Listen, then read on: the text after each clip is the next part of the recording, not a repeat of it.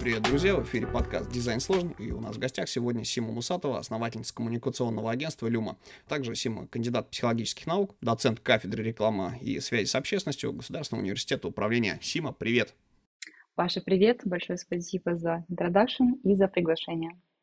А, скажи, пожалуйста, по традиции нашего подкаста было бы здорово немножко перед тем, как разговаривать про агентство, про рынок, немножко послушать твою историю успеха, вдохновить, а, так сказать, людей про какие-то сац-истории всегда, да, очень хорошо заходят ребятам для того, чтобы их вдохновлять, вот тем, кто хочет в профессию или тем, кто хочет оказывать свои услуги. Можешь немножечко рассказать о том, как ты пришла к тому, чем занимаешься? С большим удовольствием. На самом деле у меня профильное образование, что на сегодняшний день является в целом редкостью для нашей сферы, для нашего рынка. У меня образование специалист по связям с общественностью, как раз э, получила его в Государственном университете управления. И на самом деле не сразу пришла в профессию, потому что сразу после университета начала заниматься максимально противоположными разными проектами. И спустя примерно полтора года я поняла, что меня все-таки тянет в коммуникации. Полгода я проработала в одном благотворительном фонде, где на некоммерческой основе помогала ребятам э, упаковывать смыслы, которые они пытались донести до широкой общественности. Фонд занимался помощью онкобольным детям, и мы привлекали медийных людей для съемок, для того, чтобы транслировать смыслы, рассказывать большему количеству людей о важности, о нужности того, чем занимается фонд, и я все-таки поняла, что вот эти коммуникации, вот эта вот история, она все-таки про меня, она максимально откликается тому, чем, чему бы я хотела посвятить свою жизнь. То есть, знаешь, сегодня говорят о предназначениях много, да, о поиске своего пути, то есть здесь получился полный матч. Это естественным образом получилось мое, и плюс как бы э, образование, которое я получила, оно позволило мне в резюме да, указать все необходимые пункты и пойти искать. Найти первую работу в этой сфере было сложно, потому что как тогда, так и сейчас очень важно наличие какого-то опыта или, по крайней мере, каких-то определенных скиллов, которые могли бы человеку начать э, развиваться в этой сфере. Собственно, было сложно, помогли знакомые, знакомства, искала я очень долго, прошла вот этот весь путь, знаешь, э, боль, унижение и принятие, вот эта вся история. И я попала в очень классную команду, она была маленькая, команда преобразовалась из э, продюсерского центра, девчонки две работали очень долго в шоу-бизнесе, и потом решили как раз, вот это началась эра пиара, и они открыли пиар-агентство, которое занималось э, как раз проектами с, э, в сфере хорика, это рестораны, отели, мы делали вечеринки, мы работали также с артистами, и, в общем, Первая моя работа случилась в 2000 как раз 2012-2013 году. Это как раз я пришла в декабре, 25 декабря. Я помню, как я проходила собеседование в ресторане «Счастье на крыше». Это был проект того агентства. Окей. А, Сима, а если говорить о том, как ты вот свое запустила что-то, то в какой момент времени ты поняла, что все, пора заниматься чем-то своим? То есть был, был ли к этому какой-то внешний стимул из серии сокращения какие-то пошли, или ты просто переросла все это дело, и тебе как-то стало душно, а, да, во-первых, что называется стеклянный потолок. Вот в какой момент а, специалисту вообще стоит задуматься о том, что надо бы сделать что-то свое? Я проработала в команде, вот о которой я сейчас рассказывала, где-то 3-4 года. И ты знаешь, как раз душно и потолок случился у девчонок, которые основали это агентство, и поэтому э, одна ушла вообще в шоу-биз, потому что она является супругой одного известного артиста, а вторая ушла в арт. И, собственно, знаешь, я такая осталась условно брошенная в сфере, потому что мы работали в команде, и тут я осталась одна и стала частным консультантом. Я работала как условно фрилансер, э, поскольку уже была узнаваема в среде по кейсам, которые мы вели. Мы занимались проектами «Счастье на крыше», «Счастье было еще на чистых прудах», у нас были проекты Гинза Project, раньше был такой большой холдинг, сейчас не очень много ресторанов осталось из этой сферы. Мы делали громкие события, как я уже говорила, и работали в целом с классными проектами, поэтому то, что я реализовывала, уже стало, знаешь, как э, узнаваемым. Меня знали в сфере, и поэтому ко мне начали обращаться напрямую. И я вела как частный консультант несколько проектов, и в какой-то момент я очень ценю, знаешь, такие аспекты, как честность, качество. Я всегда стараюсь очень открыто подходить э, в, к работе. Если, например, я понимаю, что что-то не получится, да, или что-то пойдет не так, я сразу об этом разговариваю с клиентом, сразу об этом рассказываю. И такие триггерные точки послужили укреплению вообще моей репутации и тому, что люди начали меня рекомендовать, и тому, что поток входящих запросов стал достаточно большим. И не только количество увеличилось, но и улучшилось, скажем так, качество, да, э, уровень клиентов, который стал приходить. И в этот момент я поняла, что, во-первых, я не вывожу сама, что мне нужна команда, да, и я начала задумываться о том, чтобы собрать менеджеров, которые помогут мне реализовывать. И как раз вот этот момент, когда входящий поток перевысил возможность, да, пропускную, я поняла, что вот оно. Но и знаешь, всегда есть вот этот аспект синдрома самозванца, какая-то неуверенность, ты думаешь, блин, наверное, я еще настолько крута, наверное, я еще не 100-500 проектов реализовала, которые могут э, позволить мне заявить себя как агентство и вообще сформироваться. И на самом деле огромная поддержка моих знакомых и друзей, которые говорили, Сима, блин, ну ты чего? Ну ты уже столько сделала, у тебя уже столько всего, тебе пора делать агентство. Я говорю, ребят, подождите, пока еще нет, пока еще нет.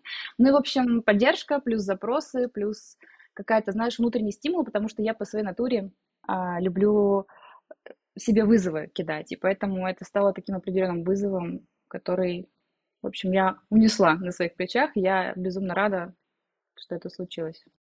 Слушай, ну классно, окей. А, тогда тоже маленькие такие моменты, которые очень важны, потому что являются непреодолимыми барьерами. Если говорить про синдром самозванца, то сейчас, например, да, вот в 20-х годах, скажем так, очень популярная история, которая всем а, людям, наверное, помогает. Все ее приняли, это всякие коучи, это работа с психологом, с клиническим и так далее. А в твое время этого не было, насколько я понимаю. Вот как а, удалось саму себя перебороть каком-то моменте, да, к тому, чтобы все, я могу это делать. Вот. Э, да, слушай, он, в мое время был аспект сомнений, конечно, люди сомневаются, боятся, всегда это нормально, и, как правило, люди боятся чего-то нового. Я по своей натуре авантюрист, и в какой-то момент для меня идея создать агентство и, знаешь, выйти так вот на арену, сказать, ребят, здравствуйте, вот она я, и вот мое агентство. Это стало такой некой авантюрой, как я уже сказала, вызовом. Поэтому благодаря своей натуре, собственно, я смогла саккумулировать силы и не знаю, собраться с тем, чтобы это запустить. Ну и плюс, как ты уже сказала, я кандидат психологических наук, знаешь, я немножко сама с собой там пообщалась, поговорила, подумала о том, а что будет. И ты знаешь, мне очень в жизни помогает вопрос, который э, в целом сейчас, как я уже узнала, используется преимущественно в коучинге, и в целом, наверное, психологи тоже это используют. Но я как-то сама к нему пришла, и я себе спросила, ну а что самое страшное может случиться, если я вот туда пойду? Ну что? Ну, у меня не получится, ну и что там, знаешь? И второй вопрос, который мне очень помогает в жизни, он возник задолго вообще до э, профессиональной сферы, а, я всегда себя спрашиваю, а пожалею ли я больше о том, что я это сделала, или пожалею ли я больше о том, что я это не сделала? И, как правило, всегда э, побеждает какой-то первый формат, и я такая думаю, блин, надо, надо попробовать пойти сделать. В общем, авантюризм наш все. Ну да, здесь, наверное, с тобой согласится любой, кто, э, в принципе, преодолевал такие вещи. Окей. А, смотри, если мы а, говорим, опять же, о барьерах, вот я постараюсь тактично задавать а, подобные вопросы, то есть очень большая вот история с масштабированием. То есть, когда ты специалист, когда к тебе обращаются клиенты, когда к тебе обращаются коллеги, приводят клиентов, да, ты их обслуживаешь, ты там, в какой-то определенный момент времени прошла, а, ну, проходишь стадию, да, как бы, когда ты можешь самостоятельно сформулировать задачу и весь вот цикл себе расписать, в принципе, вот преодолеть синдром самозванца еще помогает такая вещь, когда ты а, условно упаковываешь вот смыслы да, того, с чем к тебе обращается клиент, как, да, когда ты знаешь от и до, что он получит. В этот момент времени тебя накрывает осознанием, что что бы ты не предлагала или не производила, это такая же история, как продавать пирожки и продавать услуги какие-то, да, соответственно. Ну, в принципе, разница в сути своей, она небольшая по сути, одно и то же. Люди приходят с запросом, ты эти запросы удовлетворяешь, если, эти, э, если твои услуги упакованы так, что клиенту прозрачно и понятно, что он получит там на выходе, условно, а, какие услуги ты оказываешь, как бы все получается. Но наступает определенный момент, в который ты понимаешь, что поток задач действительно там превысил твои возможности. То есть у тебя больше людей в очереди, а тебя на все не хватает. И вот э, наступает момент найма. И это, наверное, один из самых страшных моментов для любого человека, потому что ты прекрасно понимаешь, что никто лучше, чем ты, твою работу не сделает. Никто не будет общаться, как ты, а, да, какой, какая бы, вот, какой бы бэкграунд у человека не был, насколько бы он не был развит. А нанимать людей нужно. И вот как отпустить этот момент, то есть как, как человека прокачать, как его нанять, где найти специалистов, а, да, и как их вырастить еще и, зараза, так, чтобы они не ушли. Ох, ну ты такую тему, конечно, затронул. Она сейчас, знаешь, она у меня в списке таких тем для проработки и для тем, чтобы вообще разобраться, number one. Я себе закупила вот такую кучу книг, потому что я сильна в своей сфере, я сильна в своей профессии, я сильна в образовании других людей, потому что я преподаю в ВУЗе уже 10 лет, обучаю молодых специалистов, все классно. Но когда вот как раз подходит дело к тому, чтобы нанимать людей к себе в команду. И мало того, нанять, понимаешь, там же целая такая огромная огромный процесс. Ты должен понять э, компетенции человека. Мало того, ты должен понять его какой-то психотип, подходит, не подходит. Потому что а, вот э, моя сфера, сфера коммуникации, она, ну, знаешь, вот это вот пресловутое слово стрессоустойчивость, но здесь это прям, оно, я не знаю, нужно выдавать какие-то сертификаты по стрессоустойчивости, чтобы, знаешь, проверенное, потому что на самом деле многие не вывозят эмоционально. Но здесь тоже я прорабатываю, сейчас расскажу. А дальше мы должны понять его э, скиллы с точки зрения охватности, потому что наша сфера, она такая, знаешь, многозадачная. Мы все семируки, восьминогие, и мы должны вот э, везде-везде все это успевать. И, конечно же, как ты правильно отметил, что никто там не будет общаться с клиентом или вообще вести коммуникацию так, как я, для меня это тоже супер такая больная тема. Поэтому я накупила кучу литературы, я разбираюсь, как э, нанимать, как команды формировать, потому что очень важна корп-культура, да, я как бы, у нас бутиковое агентство, у нас же там не, огромные корпорации, я об этом задумалась только вот сейчас, спустя два года, я думаю, блин, же моя корп-культура, как, какие ценности закладываю, вот ты правильно сказал, как удерживать, как э, мотивировать, как стимулировать. В общем, очень много вопросов, но э, по своему опыту, что я тебе скажу. Конечно, это все начинается с головы. Я очень долго работала с тем, чтобы начать делегировать, поэтому, собственно, спасибо, у меня появилось агентство. Я научилась какие-то задачи отдавать менеджерам. И, конечно, я сама везде свои, знаешь, руки, глаза и свои какие-то комментарии обязательно вставляю, потому что я учу людей, все равно обучаю. Второй момент, эм, сейчас очень много ресурсов, очень много инструментов, в принципе, где можно искать людей, начиная от обычных агрегаторов поиска вакансий, да, резюме, заканчивая профильными различными чатиками в различных мессенджерах, социальных сетях. Сегодня есть э, несколько платформ, например, Буду, э, да, и H, мы можем да, говорить об этом, где людям помогают и развиваться карьерно, и в то же время нанимать себе персонал. Потом э, сегодня очень много HR-консультантов, которые тоже помогают искать, нанимать, э, тестировать э, и так далее. Я для себя нашла, наверное, такое решение. Во-первых, я обучаю своих менеджеров, потому что, как ты знаешь, я преподаю в ВУЗе, у нас есть в агентстве, во-первых, э, практики стажировки для студентов, а во-вторых, у меня в агентстве есть такая социальная миссия, которая как бы начинается с меня и продолжается в агентстве. Мы помогаем молодым специалистам, во-первых, э, укреплять свои скиллы, а во-вторых, э, помогать найти себя в отрасли, потому что коммуникация — это очень широкая история, да, там реклама и маркетинг, и пиар, и ивент, и когда человек учится, он в целом не понимает вообще, как это все устроено, куда можно пойти, где ему лучше будет, что ему лучше откликнется. И поэтому я помогаю ребятам вот себя тестировать в разных сферах, подключаю дружественное агентство, и, в общем, мы самоопределяем человека, куда он хочет идти. И дальше, если этот человек хочет идти в пиар, я беру человека на стажировку, на оплачиваемую, и у меня э, за деньги э, дети, студенты, да, молодые люди начинают въезжать в профессию, они находятся под крылом менеджера, который уже как бы такой, знаешь, со стажем, с пробегом, и они обучаются, и мы под себя взращиваем кадры, потому что ты знаешь, сегодня, согласно различным исследованиям, опросам, потому что я эту тему все время мониторю, а, эффективнее и, наверное, оптимальнее всего взращивать кадры вот под себя, под свои задачи.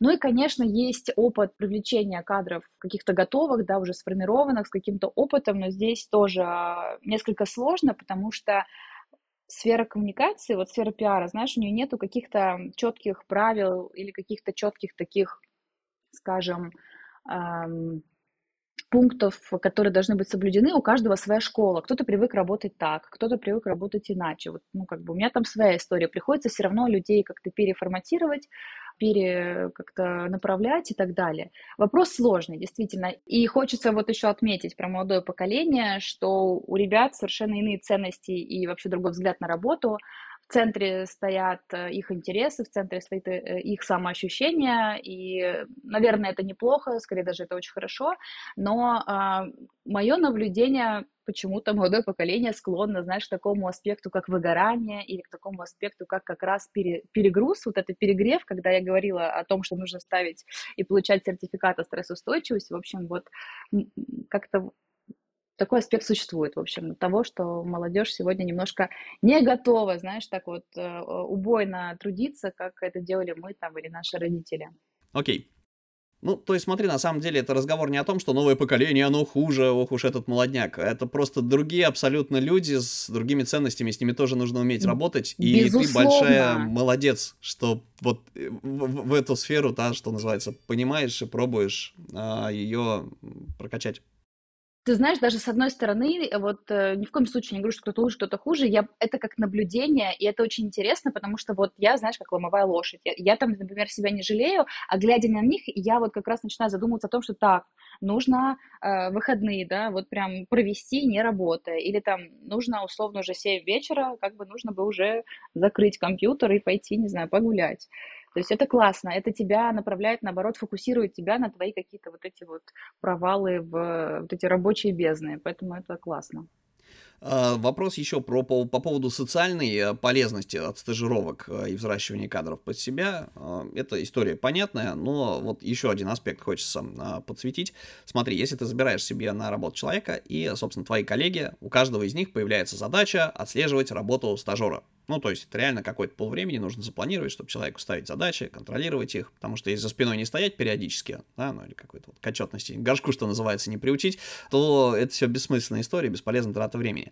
Так вот, если говорить про социальный аспект, это действительно классно и полезно, потому что мало кто на рынке готов работать с э, джунами и стажерами. Все хотят опытных специалистов, хоть каких-то опытных.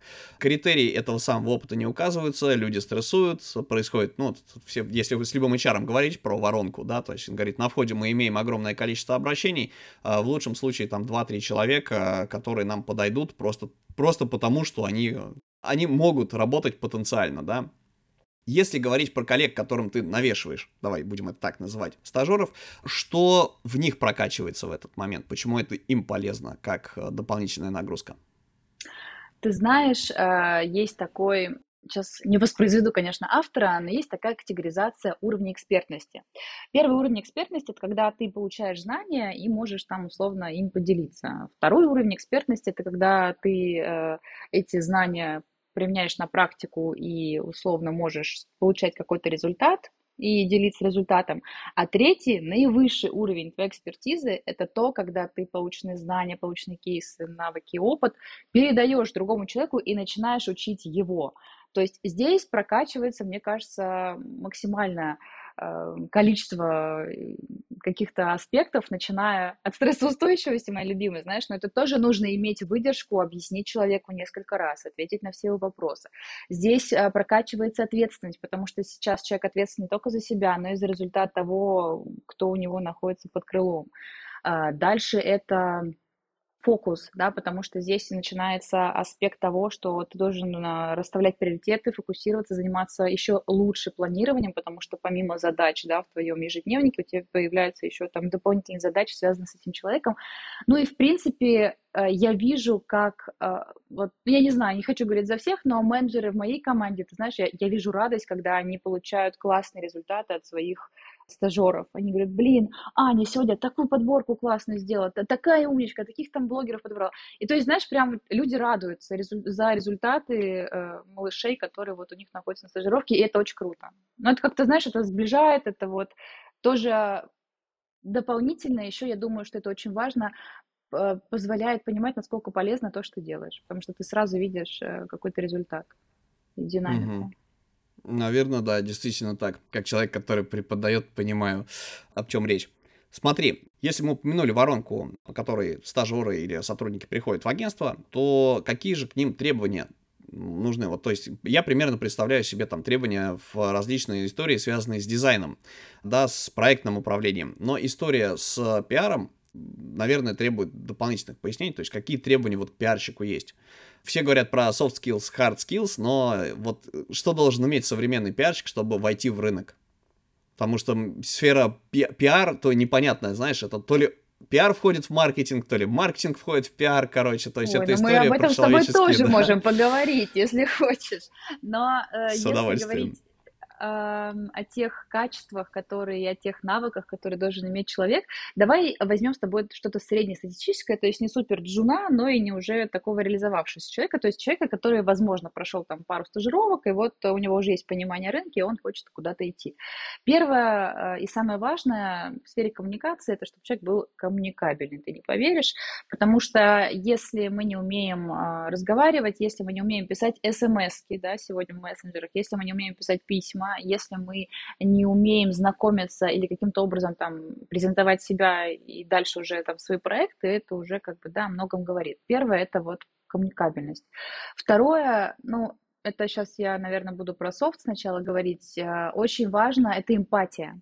Если у человека нету природной эмпатии, он не может вовлекаться в какие-то процессы, потому что вот, да, почему я изучала психологию, потому что все, вся коммуникация – это социальная психология, да, это восприятие людьми друг друга, людьми каких-то проектов, процессов, явлений, которые происходят вокруг, это вот как раз специфика этих восприятий, это, это, там очень много всего. И поэтому, если у тебя нету природной эмпатии, если ты не вовлекаешься, тебе будет сложно. Я не буду говорить, что что-то невозможно, потому что Э, это не квантовая физика, да, и не хирургия, здесь, в принципе, может работать любой. Но если у тебя нет любви к общению, если у тебя нет любви к людям, то будет сложно. Это можно, но будет сложно. А, мне очень важно, когда я нанимаю людей, знаешь, как э, насмотренность развивается, но, опять же, есть какие-то такие природные вещи, чувство такта, чувство стиля, чувство качества, то есть какие-то базовые врожденные такие, базовые, знаешь, набор, как в машине бывает, базовые характеристики, вот такой базовой комплектации, она должна э, быть. Соответственно, очень важно, чтобы человек мог вовлекаться в разные процессы. И говоря вот о хард-скиллах, да, что, что, в чем заключается работа пиар-специалиста, в принципе? Он должен много анализировать, в целом, да, то есть тогда важен аналитический склад ума, но опять же это не хард, да. Он должен уметь взаимодействовать, договариваться, общаться, находить контакты, получать от того контакта то, что ему нужно, коммуникабельность. Если говорить о хардах, то в принципе я не могу сейчас, знаешь, тебе сказать, что какие-то они вот супер должны быть, но раньше считалось, что пиар-специалист должен уметь писать. Я сегодня против этого, потому что поскольку очень много всего происходит, очень много аналитики, очень много взаимодействий, человеку сложно во всем этом потоке сесть и писать. Поэтому, например, у нас в агентстве копирайтер пишет, а пиар-специалист дает фактуру, проверяет и так далее. Соответственно, основная задача еще одна – это общение с редакторами, журналистами, организация мероприятий, организация каких-то процессов. То есть, э, видишь, здесь по факту ну, ни одного такого хардового харда условно нет. Поэтому очень важно желание и умение адаптироваться к каким-то вот э, разным аспектам и эмпатия, потому что вот э, наверняка мы с тобой сегодня будем говорить о взаимодействиях, да, людей с людьми, сложных людей с другими э, не менее сложными людьми. Вот здесь как бы если нет эмпатии, если ты не можешь вовремя остановиться, если ты не можешь вовремя поднажать, если ты не чувствуешь вот эту вот грань, вот эту всю историю, то, короче, ты не будешь эффективным пиар-специалистом. Окей, ты просто смотришь на это такое, знаешь, с bird view э, в основной массе. Я пытаюсь это немножечко конкретизировать. Приземлить? А, ну, давай. Да, вот приземлить а, конкретно вот в харды. Если про hard skills говорить, то есть человек должен уметь работать с текстовым редактором, ну, условно говоря, с офисным пакетом. Давай Давай, все, Раз. начинаем. Должен. Э, э, Или ну, нет? Да, Должен, давай. Uh, уверенный uh, пользователь, uh, как там было раньше, уверенный пользователь ПК, да? Ну, ой, конечно, ой, ой, Excel, Excel Word, PowerPoint.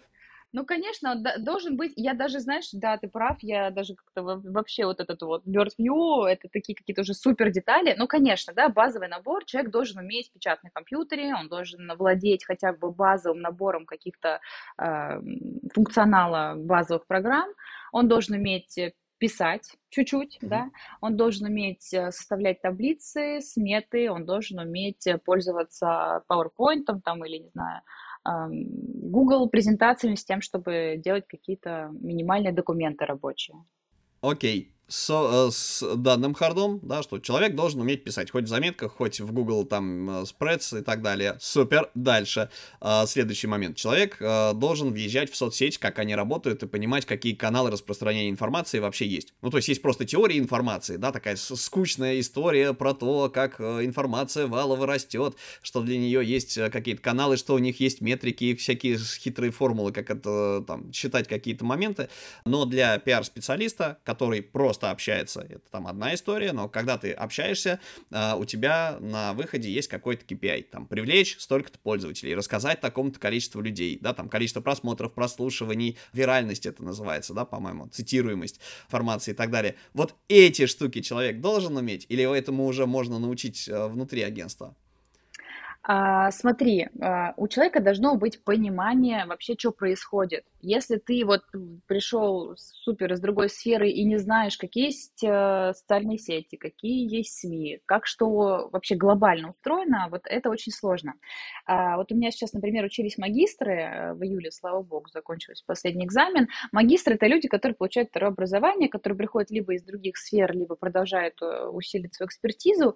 И вот мы там изучаем контент-маркетинг. Вот я веду там эту дисциплину, контент-маркетинг, сторителлинг. И вот у нас экзамен, они пришлите нам вопросы. Они мне пишут, пожалуйста, напишите там, что мы... Я говорю, ребят, вот все, что мы обсуждали, то же самое будет на экзамене, но своими словами. Вам не нужно знать определений, вам не нужно знать формул, вам не нужно знать формулировок, вам нужно глобально понимать, что есть вот это, с чем это работает, какие глобальные законы устройства вот этой сферы.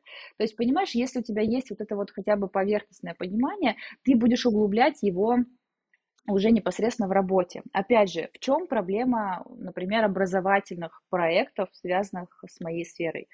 А, они связаны с тем, что в большинстве, например, высших учебных заведений теория, которая не имеет ничего общего потом с практикой. Ты сам об этом прекрасно знаешь. Поэтому, собственно, вот я у себя на кафедре, по-моему, один, а, единственный практикующий специалист, который как раз а, да, соединяет теорию с практикой и уже предметно дает какие-то вещи. Поэтому очень важно иметь понимание, которое углубляется уже за счет непосредственно практики в работе. Поэтому здесь это ок. Uh, да, я просто почему спрашиваю, пытаюсь это приземлить, потому что, ну, опять же, нас слушают ребята, и не только те, кто суперопытный, да, или кто хочет погрузиться в эту сферу, а вот те, кто хочет, может быть, сменить профессию или, uh, как бы, да, как- как-то под, при, прикинуть себя, соответственно, да, там, сравнить себя к критериям вот именно в этой сфере, там, пиара. Вопрос следующий. А, вот человек, а, условно говоря, он освоил там какой-то пак скиллов, поработал, получил свой опыт, а, набрал себе клиентов, ну, условно говоря, так, по твоему пути иду, и наступает момент, когда мы радостно уходим, что называется, не будем называть это во, во фриланс, да, в что-то свое. Ну, фриланс просто такая дискреди- дискредитирующее слово, как мне кажется, в 23-м году. А, человек решил заниматься, да, собственно, вот чьи-то задачи на аутсорсе решать а, с пачкой там своих клиентов и с а, какими-то новыми привлеченными. Нашел себе некий источник трафика, то есть, в принципе, он понимает, что, окей, у меня клиентов хватит, чтобы меня обеспечивать. Начинает с ними работать, привлекает вот, новых и вне зависимости от того, насколько опытен человек, многих ломает на старте такая вещь, как проблемные клиенты. То есть человек может себя вот вчера, да, там, два года э, работал с человеком каким-то, ну, люди работают с людьми, а не с брендами, не с конторами, не с корпорациями, да, и а, вот человек был адекватен, все супер, и вдруг он начинает вести себя неадекватно, как-то себя странно вести, да, как бы вот какие-то странные вещи выкидывать. И после таких клиентов часто людям нужно просто обращение к психологам бывает. Да? Тебе человек пришел с адекватными какими-то требованиями, потом ты его в процессе обслуживания, значит, он тебе как-то вкапывался в процесс, э, и э, переходя на личности, в общем, э, вы, вы какой-то проект завершили, и ты уходишь, и ты чувствуешь, что, блин, что-то с этим человеком как-то вот работать не хочется. Прямо вот-вот вот нет, не, не, не хочется и не буду. Как переживать таких клиентов, которые вынимают тебе весь мозг в процессе процессе вот работы над какой-то штукой? Сегодня просто по-больному вот едешь и едешь, едешь и едешь. Слушай, очень классный вопрос, спасибо тебе большое. Смотри, здесь хочется подсветить несколько аспектов. Во-первых, это, наверное, наш такой, эм, эм, как это, то, что в крови у многих, да, то, что в менталитете у многих э, наших ребят, это аспект терпения, да, То есть очень многие, это касается не только работы, это касается жизни, очень многие терпят какие-то неудобства, каких-то неудобных людей, какие-то неприятные ситуации, неприятные э, разные штуки, просто потому, что боятся вообще, в принципе, выйти с темы, сказать, что, слушай, меня это не устраивает. Есть очень много проблем с э, личными границами, и очень многие люди живут э, с тем, чтобы, знаешь, типа, лучше я откажусь, потому что вот, э, а, а вдруг ничего другого и не будет. Буду вот прогибаться, буду терпеть. Здесь вот это первый аспект, когда очень важно проработать с самоценностью и знаешь, для себя вот сейчас модно всякие аффирмации, модно там писать планы, цели. Вот здесь очень здорово, когда уходишь в свое плавание, когда уходишь в какие-то свои такие уже в свою реализацию, очень важно сесть и подумать, а кто мой клиент? А с кем я хочу работать, а какой он должен быть. Вот знаешь, как девочки себе мужчину описывают, вот точно так же нужно себе очень здорово, а может быть и мужчина тоже девочка описывает, не знаю. В общем, очень здорово нужно, очень здорово нужно прям детально прописать то, как вы видите вашего клиента, что допустимо, что недопустимо, где, вот знаешь, точка невозврата, сколько там правок может быть, да, вот мне буквально вчера коллега-пиарщик, потому что, знаешь, у нас бывает очень много разных задач прилетает, и у коллеги-пиарщику прилетела история с дизайном, он такой, блин, а как писать вот в договоре, сколько итераций можно делать, типа, а сколько правок, ну, как бы я ему дала там, знаешь, мини-консультацию, дала свой взгляд. То есть здесь вот важно понять свои границы, свои пожелания и так далее. Это первый такой, знаешь, аспект, связанный с психологической составляющей, потому что, как ты правильно сказал, мы все люди с людьми и про людей, поэтому здесь вот а, своя такая внутренняя история должна сложиться с тем, чтобы было понимание, как хочешь и где стоп. Вторая история, не меньше важная, это уже история такая бизнесовая, и здесь очень важно правильно готовить договора, прописывать там э, различные пункты, аспекты, которые важны для вас. У меня, например, в договоре прописано, что мы можем как бы приостановить обязательства с обеих сторон. То есть, если, например, заказчика в какой-то мере не устраивает качество услуг, которые мы оказываем, слава богу, такого, такого аспекта не было. С моей стороны, я тоже могу, предупредив заранее, там, за две недели или за месяц, э, прийти к человеку и сказать, что я заканчиваю взаимодействие с ним без объяснения причин. Но, опять же, да, здесь должна быть такая бизнес-этика, нужно заложить какой-то период, понятно, что там, условно, человеку нужно будет найти другого подрядчика, либо вам тоже, если вдруг идет с той стороны отказ, вам нужно ну, как-то подстраховаться, если у вас команда, искать другого клиента с тем, чтобы не, ну, понимаешь, да, свои финансовые обязательства тоже перед командой выполнять, потому что в любом случае, если есть долгосрочные э, договора, долгосрочное взаимодействие, то уже какое-то есть определенное планирование. И э, я слава богу, вот за последние, я не знаю, несколько лет у меня не было таких кейсов, потому что мы на первом этапе, на этапе знакомства уже в целом понятно, что за человек, что за команда, мы собираем обратную связь. Мы стараемся аккуратно идти по рынку и спрашивать, кто работал, а, какие рекомендации да, по взаимодействию, какие вот э, комментарии, что было, чего не было. Вот это очень важно, да, то есть опять же здесь аспект аналитики и аспект эмпатии, то, о чем мы с тобой говорили вот буквально недавно, то есть угу. вот так. А, если говорить о старте твоей карьеры, да, то есть э, неужели у тебя не было таких вот клиентов, которых не ты выбираешь, а тебе их дали, за тебя их выбрали, и э, как бы начинается, что Сейма, где, где, не знаю, там, где результаты, какого? да, какого, и Художника. так далее, и все про личности. Слушай, я хочу вот рассказать э, несколько кейсов, слава богу, про личности в моей, в моей истории, вот ни когда я начинала, ни, ни как бы, когда я продолжала, с личностями, слава богу, ничего подобного не было, я знаю такие кейсы. Я даже знаю э, некоторые агентства, после которых э, пиар-специалисты реально ходят к терапевтам, потому что там вот все очень жестко. А, ты знаешь, наверное, вот как ты к людям, так и к тебе, слава богу, короче, вот в моей истории такого не было. В моей истории были другие неприятные кейсы. А, предположим, три года назад как я обычно работаю, да, я вот, я человек, который, знаешь, я доверяю миру, здравствуй, цветочек, в общем, я вот в целом такая, я живу на белой стороне, я редко думаю о чем-то плохом и вообще в голове это не держу, наверное, это не очень правильно. А, и в начале своей, своего пути вообще работала там на, на честном слове, да, слава богу, потом начались договорные всякие истории, уже обязательства. И раньше, по-моему, не помню, но, по-моему, была какая-то история с постоплатой. То есть мы заключали договор, мы работали, получали оплату. Потом в какой-то момент я начала работать по 50% предоплате, то есть мы заключали договор, получали 50%, делали, ну и как бы в конце месяца, соответственно. И, а, в общем, а, ресторан в центре Москвы не будем упоминать, э, по-моему, он даже уже закрылся. Меня слезно попросила знакомая девушка, она занималась подбором персонала для этого ресторана, говорит, пожалуйста, приди, помоги, вот нам нужен там, короче, что-то нужно. Я прихожу, ну, вроде все очень приятные, ну, в меру, да, адекватные кажутся. Мы обсудили перечень задач, зафиксировали в договоре, а, договор направили на согласование там их юристам, бухгалтерам, там что-то все это сильно затянулось, и мне вот управляющий ресторана говорит, Сима, ну давай, давай, давай уже время-время, я говорю, договор, она говорит, да блин, договор твой там согласовывается, все нормально, давай, Типа, я говорю, хорошо, говорю, вот счет на оплату, в общем, 50%. И в рамках этого взаимодействия, помимо того, что было в договоре, мы еще им начали разрабатывать какую-то там концепцию, дизайн-концепцию. Короче, там кучу всего мы сделали, кучу малу. Договор был у нас на 3-4 месяца, потому что им нужно было запуститься, и как бы все. Мы только на запуск пришли.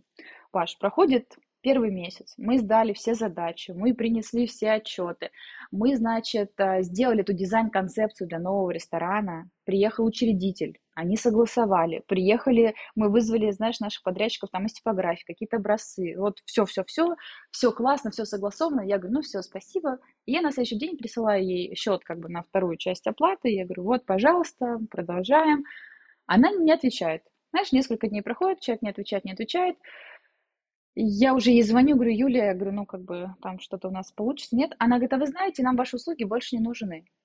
А я говорю, в смысле не нужны? Я говорю, мы вам уже все сделали. Я говорю, давайте хотя бы оплатим. Не нужны? Хорошо. Говорю, вы оплатите нам вот эту вторую часть. Она говорит, ну, мы вам ничего оплачивать не будем, типа, нам ничего не надо. Но при том, что как бы... Слушай, ну, это, конечно, было супер... Э странно, да, я была вообще в таком подвешенном состоянии, не понимала вообще, во-первых, как это можно, во-вторых, как бы, почему так было, да, потому что если что-то не понравилось, скажите, вам же вроде все понравилось, если у вас нет денег, поторгуйтесь ну, как-то вот придите ко мне с обратной связью. Ну, ты не поверишь, и в итоге я пошла э, и даже подала на них в суд, и ты даже не поверишь, этот суд я проиграла, и теперь я должна возместить услуги их адвоката, потому что мой э, иск не был удовлетворен, в размере там каком-то. И сейчас эти красавчики ко мне еще пришли со встречным иском и просят э, вернуть 50% э, предоплат, который они мне внесли. В общем, это урок э, на, на всю жизнь. Я не буду углубляться в подробности, почему как бы это все сейчас произошло так, но смысл, вот был такой кейс. И вот ты знаешь, он меня максимально отрезвил, и я поняла в тот момент, что есть непорядочные люди, я просто, да, живу в мире, где все порядочные и классные. Я поняла, что бывают какие-то такие китки, бывают э, какие-то вот совершенно неадекватные. Я даже не знаю, как э, можно классифицировать вот это вот их действие, почему, как. Э, ну, я простила, отпустила. Мне, конечно, очень жалко сейчас этих денег, которые я должна буду покрыть им. Но а, теперь последние три года мы работаем по стопроцентной предоплате. Если кому-то это не нравится, я говорю, коллеги, простите, у меня нет нареканий, у меня нет отрицательных отзывов. Вы можете сходить по всему рынку, спросить о качестве как бы, если вас не устраивают мои условия, к сожалению, как бы я работаю вот так, да, и опять же тут про те границы, про то, как хочу я. Я стараюсь строить парадигму от своего бизнеса из позиции того, как, как бы мне комфортно будет. Потому что я знаю, что я вот, знаешь, я умру, но я сделаю качественно. Вот как бы я это про себя знаю, поэтому мне не страшно, не стыдно идти, говорить, ребят, сначала э, утром деньги, вечером студия. Э, вообще замечательный подход, как мне кажется. Ну, тебе могу э, единственное, что предложить э, телефон юриста, который про договора. У нас просто была Наталья Марковская, вот Наталья, если слушает, привет, в подкасте «Дизайн прост», в нашем втором подкасте, и как раз говорила о том, что вот как предпринимателям, дизайнерам и вообще творческим людям, насколько им сложно, потому что все привыкли к джентльменским соглашениям, потому что рынок так устроен, и вот когда сталкиваются с такими вещами, и что втройне обидно, когда это с этим сталкиваешься не на фрилансе, когда ты тет-а-тет какую-нибудь э, штуку на маленьком чеке делаешь, а когда у тебя большой чек, большой проект, вроде бы с виду серьезный заказчик, вот там бывает веселуха такая, что э, мам, не горюй. Окей. Спасибо большое. Очень, мне кажется, сейчас э, всем людям, кого, у кого были проблемы с заказчиком или с кидаловым, собственно, ёкнуло в сердечке. Всем привет. Друзья, да, друзья, напишите в слова поддержки Симе в комментариях к этому выпуску. Мы продолжаем. Сима, вопрос э, про твое агентство. Вот, мы про него на самом деле поговорили э, немножечко мало. Вот, э, можешь такой краткий пич, э, чем вы сейчас занимаетесь, чтобы люди могли слазить к вам на сайт, посмотреть на классные кейсы, на интересные какие-то вот э, ваши истории. Какого рода услуги предоставляет пиар-агентство? Э, вот если по, по кейсам. Ага, да. Смотри, мы э, обзываемся коммуникационным агентством, но по сути как бы мы занимаемся пиаром. И я когда вот искала формулировку, я взяла немножко шире, потому что к нам приходят вот с разными запросами, начиная от классических э, пиар-стратегий, заканчивая организацией мероприятий, э, разработкой каких-то концепций. Мы делаем э, визуальные концепции, мы проводим э, мастер-классы образовательные, мы проводим какие-то пресс-завтраки, э, мы реализуем SMM-стратегии. В принципе, э, мы занимаемся тем, что реализуем пиар-поддержку для бизнесов, для различных проектов, так и для а, личных брендов и экспертов, потому что сегодня, как ты знаешь, это супер востребовано, супер модно, очень многие хотят а, наращивать медийность, быть экспертными, быть а, узнаваемыми, поэтому у нас а, достаточно большой опыт и достаточно сегодня большой пул клиентов, именно которые а, строят а, self-PR, да, делают э, пиар для себя. Также мы работаем с различными проектами. Коллеги всегда, знаешь, говорят, почему вы не занишуетесь? А я не могу как-то вот занишеваться, потому что я такой человек, которому в целом все очень интересно. И поэтому у нас в портфеле есть и рестораны, и отели, я не знаю, там, и какие-то бьюти-проекты, и какие-то там уже такие бизнес-проекты и благотворительный фонд. Мы работали, например, с Meet for Charity. Это один из моих таких любимых проектов. А, это благотворительный аукцион, который продает встречи с интересными и узнаваемыми людьми, и продажа, средства с продажи этих а, встреч идет в различные фонды. И мне в целом очень нравилась концепция этого проекта, и мы а, случайно познакомились с основательницей, с соосновательницей, и, к сожалению, потом наступили, да, смутные времена. И, и э, мы посовещались с командой, и, возможно, ты знаешь, что сфера благотворительности одна из э, первых, кто сильно пострадала, потому что очень, в общем, вливания, да, и все пожертвования прекратились, ну или там сильно сократились, и мы с командой посовещались и пришли к ребятам, предложили свою пиар-поддержку на безвозмездной основе на какой-то период, чтобы просто поддержать сложные времена. И поэтому вот Короче, мы делаем пиар для людей и про людей, и про их проекты, и для нас очень важно работать э, с качественными проектами, с качественными людьми, с добрыми, со светлыми, которые несут какую-то пользу, потому что мы занимаемся просвещением, да, мы популяризируем, мы э, широкой общественности рассказываем то, что делают а, бизнесы, и для нас очень важно транслировать э, ну, правильные смыслы. Логичная история. А, единственное, что действительно хочется заметить, что сфера-то безгранична, и э, местами отнишеваться сложно. По поводу нишевания, вообще какого рода пиар-агентства на рынке есть? Если мы не берем политический пиар, э, там, религиозные да, всякие да. истории, то, что является запрещенкой, скажем так. Запрещенкой. Так, из разрешенки. А есть агентства, которые занимаются непосредственно исключительно ресторанным пиаром, да, то есть у них пул ресторанов, они их двигают, больше ничего, кроме рестиков, они не делают. Удивительно, что опять же, тоже среди вот моих коллег есть девушка, которая очень сильна и уже там успешна в ресторанном пиаре, но при всем при этом она не может делать пиар для личных брендов, там, основателей этих ресторанов или там для рестораторов, ну, по какой-то там причине, да, то есть здесь, здесь а, интересно, что у кого-то не хватает компетенции, экспертизы, и кто-то туда не идет. Мы идем, знаешь, условно, ну, не во все, но мы идем туда, где мы чувствуем свою силу. Есть а, агентство, которое специализируется на IT-проектах, на стартапах, да, и исключительно работают в этой а, плоскости, в этой среде. Есть агентства, которые занимаются исключительно, например, медицинскими историями, там, различными препаратами, аппаратами, там, оборудованием и так далее. Ну и э, широкий такой, как бы, наибольший, скажем, процент агентств, которые есть на рынке, они, в принципе, занимаются если так широко говорить, есть лайфстайл-проекты, да, и вот все, что связано с лайфстайлом, делают ребята, а есть технологический пиар, где как раз вот э, все про технологии, про какие-то такие штуки. Поэтому, ну, глобально я бы так то есть, если говорить о специализациях агентств, которые занимаются пиаром, то есть это не история про то, что мы делаем там соцсети, э, да, оно потом делится, это, это по сферам экономики. Не по функциона... Конечно, не по функционалу, а скорее по сферам, которые охватывают. Потому что удобнее, конечно, знаешь, наработать пул журналистов, редакторов и как бы ехать под ними тем же рельсом просто с разными проектами. Это, конечно, безусловно, менее энергозатратно, чем э, брать каждый раз новую сферу и ну да, понятие специализации. Супер.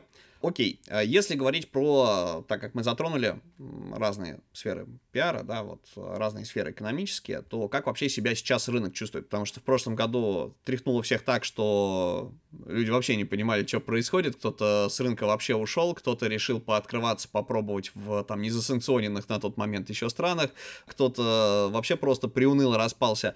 А ребята, которые остались, анализировали рынок, они сказали, ребята, сейчас, короче, супер классная вещь, а, компании ушли ушли с рынка, и поляна пустая, что называется. Давайте мы ее сейчас будем, соответственно, а, активно окучивать. С рынка ушли западные игроки. Вот как ты относишься к рынку? Вот какие перспективы ты видишь сейчас для пиарщиков? Ну, наверное, пиар пиарщиков, маркетологов, то есть какие есть сейчас возможности и как вообще себя рынок чувствует, если, может быть, какие-то вот предсказания, персональные, воспри... персональные восприятия всего этого дела на ближайшие 2-3 года. Сима Глоба вошла в чат. Yes. Слушай, ну что, что хочется сказать? Действительно, когда вот э, нас тряхануло всех, э, было м, страшно, было непонятно, что происходит, вообще куда бежать. Э, сократилась, вот как я уже сказала, благотворительная э, поддержка, да, поддержка благотворительной сферы. И как в любом кризисе, почему-то большинство компаний сокращают расходную часть на маркетинг и пиар, хотя, казалось бы, это ну, остается все еще очень важным аспектом, и как бы не, не нужно это сокращать. Этот вопрос всех волнует с 90-х годов, потому что любой сотрудник, как бы, вот любого Почему людей не учат вот опыт? Почему не учат опыт руководителей? Я не понимаю. Потому что на самом деле сокращается, да, потом получается уже кризис компании, да, такой коммуникационный и там еще какой-то. И потом опять все бегут э, к маркетологам, пиарщикам и говорят, скорее, срочно что-то надо. Что э, произошло у нас? Мы сохранили команду, слава богу богу. А, на тот момент мы еще э, сидели в офисе, с которого мы э, чуть спустя переехали. В общем, мы сохранили команду, мы сохранили офис. От нас ушло два или три больших клиента, потому что там один был э, этнически с всех сторон, вот, и девушка переехала в Америку, вторая девушка, второй, второй клиент, просто она сказала, нам страшно, мы не понимаем, мы хотим сохранить денег, вот, и, в общем, я такая, окей, и я думаю, я, я села и начала рассуждать, что же делать. Я, как ты правильно заметил, компании уходят, и с компаниями начали уходить и кадры, кто-то начал переезжать, кто-то начал задумываться о каких-то историях, и я проанализировала как бы тенденции рынка, и я поняла, что сейчас очень многие едут в Америку, и э, наши, как бы, с тобой коллеги, это все э, сфера талантов. И эти ребята все хотят получить визу талантов в США или, там, не знаю, Великобритании, а с тем, чтобы получить, э, этим ребятам нужны публикации. И мы э, на Rusbase делаем большую колонку и рассказываем о том, что такое виза талантов, как их получить, какие критерии, что для этого нужно там с точки зрения вот э, наших, нашего инструментария. И ты не поверишь, это сработало. Это вот тот, тот случай, когда, как бы, да, потому что обычно колонки, вот пиар, все такая долгосрочная история, и тут, в общем, это как-то выстрелило. Во-первых, вот эта колонка, во-вторых, мы там в соцсетях у себя рассказали, и в-третьих, началась сарафан банка. И мы вот этот период как бы условного кризиса да, в, нашей, в нашей конкретной истории мы начали перекрывать тем, что мы стали делать э, на потоке очень много материалов, э, колонок экспертных для разных ребят из больших корпораций, компаний, из не очень больших, для виз-талантов. Это то, что сделали мы. Потом мы немножко выдохнули, вообще все немножко выдохнули, и люди начали строить новые бизнесы, начали развиваться а, российские компании, да, там сейчас fashion очень топит, да, очень много появилось брендов, очень много сейчас появилось проектов в этой сфере, а начали заниматься импортозамещением, как бы, и очень много появляется новых проектов, которым нужно продвижение. И поэтому я считаю, что вот э, сейчас бум вообще услуг, бум запроса на маркетинг, на пиар, на SMM, на продвижение, на вот все вот это, потому что у нас сейчас очень большой тьфу -тьфу поток запросов от клиентов, всем это нужно, все хотят, и если говорить про тенденции на рынке, что сейчас есть, есть а, в целом а, аспект кадрового голода, потому что так или иначе кто-то знаешь, изменил вообще сферу работы, а кто-то как бы уехал. И поэтому вот э, то, о чем мы с тобой сегодня говорили, это очень важно, А, и вот эта тенденция взращивания кадров, я ее вижу на перспективу, что она возымеет еще больше спрос. То есть команды и э, агентства начнут развивать вот это направление взращивания кадров под себя, потому что в целом в рынке сейчас особо никого нет. Более того, я тебе хочу сказать, что ко мне сейчас пришел там очень, очень большая компания, которая не смогла найти себе на рынке пиар-специалиста, который нужен им. Они ко мне пришли, сказали, Сим, ты можешь, пожалуйста, нам обучить, разработать для нас вот эту программу, потому что мы с ними работали много лет. И они говорят, ты знаешь, знаешь э, нашу структуру, наш бизнес, там все подводные камни, пожалуйста, вот э, у нас есть Джун, супер Джун, вообще, который там, не знаю, книжки из админа откуда-то она перешла, взрасти, пожалуйста, ее вот, ну, Представляешь? И я вижу вот эту тенденцию. Я вижу тенденцию востребованности нашей сферы, я вижу тенденцию взращивания кадров, и я вижу тенденцию такую, что мы все из э, сферы коммуникации, дизайна и продвижения, мы должны еще больше работать над своей стабильностью психологической и еще больше работать над э, пропускной способностью э, информации, потому что мы все видим, как все супер быстро меняется, как появляются новые инструменты, и нам э, очень важно оставаться вот в этой знаешь, э, парадигме того, что нужно очень быстро понимать, что происходит, э, и эти инструменты применять или, а, ну, адаптироваться это ладно, бог с ним, применять или не применять, короче, своему бизнесу с тем, чтобы быть максимально эффективными и максимально классными. Вот я вижу это. Я думаю, что сейчас э, ситуация с кадрами выровняется, потому что вот я хочу тебе такой тоже немножко сделать э, вброс. Когда я начинала работать в университете, э, у меня было две группы, первая и вторая. Вот я вела для первой группы, для второй. Паш, сейчас у меня 7 групп. У меня в этом году был выпуск 200 студентов. Ты представляешь, насколько, с какой прогрессией растет востребованность э, вот этой сферы, и люди все больше и больше туда идут? Я думаю, они бы туда не шли, если бы это не было востребовано, если бы это не было интересно. Ну, это желание людей э, развиваться в чем-то, вот то, что им нравится. В свое время, помнишь, 90, с 90-х по 2000-е был э, бум чей, да, собственно, были по-моему, первый поток инженеры, второй поток это юристы, Эконом... А, врачи, экономисты, да. юристы, да. Да, экономисты, юристы, вот, а потом э, все-таки люди поняли, что профессий-то гораздо больше, и вот чай чаяние как бы родителей это не чаяние твои, и вот как раз по вузам можно было бы там судить о том, кто Слушай, куда ну хочет. Вот моя профессия, она мне очень нравится, потому что мне кажется, что из нее вообще там можно кучу всего разного потом и адаптировать, и налепить, и пойти там подучиться куда-то поменять что-то. То есть тут вообще такой трансформатор, потому что жизнь длинная, и даже те, те как бы те слои э, профессиональные, контакты и вообще твои скиллы, которые ты на себя накручиваешь, они потом тебе супер пригодятся, если даже ты решишь что-то делать другое. Поэтому я за это тоже очень люблю то, что я делаю. Сима, спасибо большое. У меня к тебе, наверное, последний вопрос, если говорить про кросс-функционал какой-то людей из одной сферы, переходящих в другую. Я, например, как человек, который э, периодически с кем-то взаимодействует, вот понимаю, что у, меня четкого деления структуры рынка нет. И сейчас, в принципе, ты говоришь, что специалисты есть, которые там кросс-функциональные, да, что можно тв- твои навыки применить в другой профессии. И это действительно так, потому что там дизайнер может уйти в кучу разных сторон, в кучу разных сфер, пиарщик может уйти в кучу разных сфер, вот, но если говорить про основные какие-то моменты, которые есть, потому что если говорить про пиар, есть серм, да, там управление репутацией, э, вот как отдельное направление отпочковались. Э, есть истории маркетинговые различные, да, это когда пиар совмещают с продвижением, и вот эти все люди, они работают с друг другом, да, есть отдельно пиарщики, есть отдельная история там про, я, честно говоря, даже не знаю, как сейчас называется, как то, во что вылилась журналистика, вот если говорить про коммерческую, да, как бы, вот, вот я даже не знаю, как эта сфера теперь называется. А, люди, которые пишут э, о брендах тоже, за у них заказывают и пиарщики, еще кого-то обслуживают. Есть там дизайнеры, которые все это хозяйство оформляют, помогают, да, как бы, которые тоже вот в эту сферу. Раньше была сфера рекламы отдельно, да, и в нее это все якобы входило. А что происходит сейчас, э, совершенно такая, знаешь, немножечко тайна за семью печатями. И вот как тебе э, кажется, к чему все идет? Будут ли специализации какие-то новые появляться или э, вот чего ждать, короче, в профессиональном плане?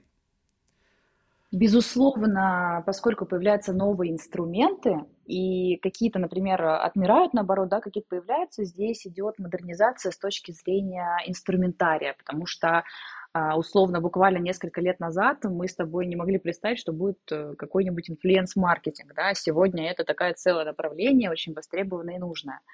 Поэтому э, в зависимости от э, требований рынка и в зависимости от тех инструментов, которые, я думаю, будут появляться, безусловно, будут модернизироваться каким-то образом а, профессия, но а, вот журналистов, которых ты сегодня упоминал, а, это райтинг, да, это райтеры сегодня, которые пишут очень классные тексты, которые помогают брендам облачать э, смыслы в слова и транслировать, я думаю, что как бы это останется востребованным, потому что никто как бы не сможет это заменить.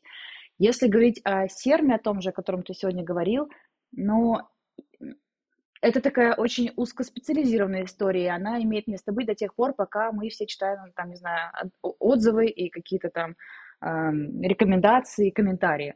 Я не исключаю такой вероятности, что через два года мы будем получать э, отзывы в каком-то, я не знаю, знаешь, 3D-формате, считывать их через какой-нибудь там, не знаю, сканер, и э, эта история отомрет, потому что она просто ну, перестанет быть актуальной, потому что она видоизменится, и нам нужно будет с тобой уже искать не серм, а каких-нибудь чуваков, которые будут э, каким-то образом вот эти вот э, сканированные картинки пытаться улучшить с тем, чтобы улучшить нашу репутацию в интернете, ну, условно.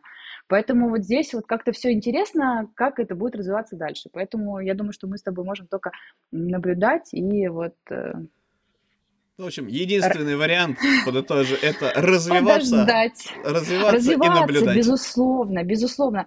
Вот знаешь, а я вот придерживаюсь истории, что вот это э, обучение на протяжении всей жизни, да, вот это вот э, для меня очень важный этот аспект, несмотря на то, что я там преподаю, я сама учусь в год э, очень много. То есть я покупаю там от э, двух до пяти дополнительных образований, и это какие-то и повышение квалификации, и просто какие-то курсы, и просто как, как, какие-то бредовые курсы. Но я просто смотрю, что есть в рынке, что происходит, для меня это важно. Не знаю, там по Телеграму мы купили обучение. Сейчас вот у меня менеджер хочет пойти учиться на спортивный пиар, прости господи, понимаешь? Ну как бы мы тут тоже туда пойдем. То есть то, что нам интересно, то, что где мы видим, что нам не хватает или что появилось новое, мы идем туда и учимся. Это очень важно.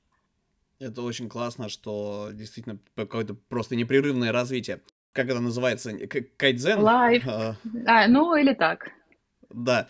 Или вот. А, и, наверное, последняя история. А, ты очень интересный, а, собственно, спикер, собеседник и а, специалист. Если говорить про людей, Можешь э, рассказать, что называется, в эфире, какие специалисты тебе могли бы быть полезны? Вот если нас сейчас слушают ребята, там, не знаю, там, дизайнеры, райтеры, SERM ребята какие-то. Вот с кем бы тебе было интересно посотрудничать? Ищете ли вы каких-то дополнительных коммуникаций? Пополняете ли базовую копилку для нетворкинга? Вот кто, кто бы мог тебе после выпуска написать и сказать, Сима, привет, там, я Маша, и вот, я хочу поработать с тобой. Очень классный вопрос. А, мы всегда ищем дизайнеров, это наша боль. Мы всегда ищем классных райтеров, э, welcome. Мы всегда ищем креаторов, тоже welcome. Если вы джун или middle, или просто вам интересен пиар, и у вас э, есть ощущение, что у вас есть те софт-скиллы, о которых мы сегодня говорили, тоже welcome, пишите. В принципе, э, мы очень открыты, и если условно у кого-то из ребят, кто нас сегодня слушает, есть вопросы, или нужна какая-то рекомендация, или какой-то совет можно написать, и вот всем, чем мы сможем, мы обязательно поможем, ответим, куда-то направим, поделимся контактом, и как бы если мы смычимся, то с удовольствием будем взаимодействовать и работать. Поэтому мы открыты для всех. Ну что ж, друзья, а, ссылки мы все приложим в описании. Обязательно сходите посмотреть, чем занимается Сима. Подпишитесь на канал Симы в Телеграме PR Boss. А, там ребята из Люма выкладывают супер классную, интересную информацию о том, чем занимаются, каким образом а, они взаимодействуют а, там со своей аудиторией, со своими клиентами. Я думаю, что всем, кому интересна сфера публичных связей, всем будет максимально интересно. Сима, спасибо тебе огромное, что пришла. Напоминаю, друзья, что у нас в гостях была Сима Мусатова, основательница коммуникационного агентства Люма, настоящий классный доцент и, и замечательный человек. А, Сима, спасибо. Приходи еще. Паш, большое спасибо за приглашение. Большое тебе спасибо за такие классные, глубокие вопросы, которые, я надеюсь, э, дадут э, стимул, да, и ответы твоим слушателям. И на самом деле я хочу сказать всем ребятам, кто тебя слушает, что не все так сложно, как может быть просто. Поэтому ничего не бойтесь, э, пробуйте и будьте всегда чуть-чуть авантюристами в душе, пускай все получается. Спасибо тебе огромное. Пока-пока. Пока.